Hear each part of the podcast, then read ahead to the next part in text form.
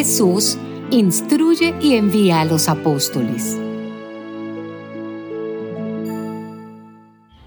Jesús llamó a sus doce discípulos y les dio autoridad para expulsar a los espíritus impuros y para curar toda clase de enfermedades y dolencias.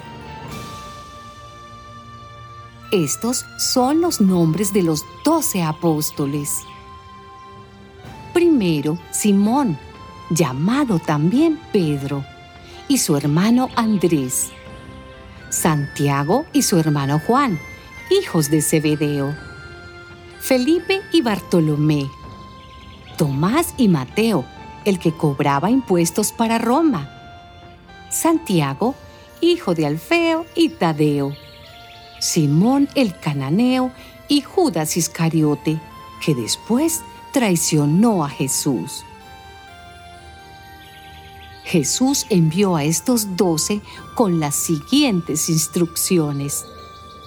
No vayan a las regiones de los paganos ni entren en los pueblos de Samaria. Vayan más bien a las ovejas perdidas del pueblo de Israel. Vayan y anuncien que el reino de los cielos se ha acercado sanen a los enfermos, resuciten a los muertos, limpien de su enfermedad a los leprosos y expulsen a los demonios. Ustedes recibieron gratis este poder. No cobren tampoco por emplearlo.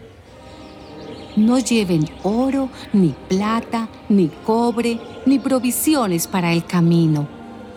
No lleven ropa de repuesto, ni sandalias, ni bastón pues el trabajador tiene derecho a su alimento. Cuando lleguen ustedes a un pueblo o aldea, busquen a alguna persona de confianza y quédense en su casa hasta que se vayan de allí. Al entrar en la casa, saluden a los que viven en ella. Si la gente de la casa lo merece, su deseo de paz se cumplirá. Pero si no lo merece, ustedes nada perderán.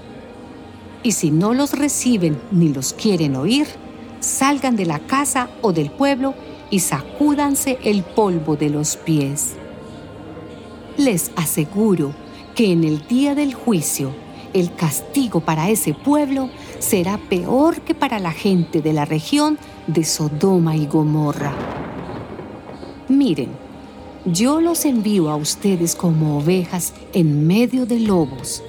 Sean, pues, astutos como serpientes, aunque también sencillos como palomas. Tengan cuidado, porque los entregarán a las autoridades, los golpearán en las sinagogas y hasta los presentarán ante gobernadores y reyes por causa mía. Así podrán dar testimonio de mí delante de ellos y de los paganos.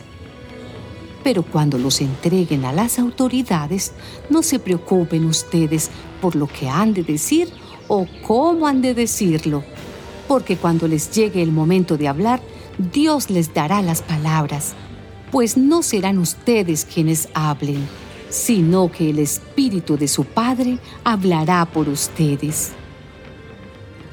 Los hermanos entregarán a la muerte a sus hermanos y los padres a sus hijos, y los hijos se volverán contra sus padres y los matarán. Todo el mundo los odiará a ustedes por causa mía, pero el que se mantenga firme hasta el fin se salvará. Cuando los persigan en una ciudad, huyan a otra pues les aseguro que el Hijo del Hombre vendrá antes que ustedes hayan recorrido todas las ciudades de Israel. Ningún discípulo es más que su maestro y ningún criado es más que su amo. El discípulo debe conformarse con llegar a ser como su maestro y el criado como su amo. Si al jefe de la casa lo llaman Belcebú, ¿qué dirán de los de su familia? No tengan pues miedo de la gente, porque no hay nada secreto que no llegue a descubrirse, ni nada escondido que no llegue a saberse. Lo que les digo en la oscuridad, díganlo ustedes a la luz del día, y lo que les digo en secreto, grítenlo desde las azoteas de las casas. No tengan miedo de los que matan el cuerpo, pero no pueden matar el alma.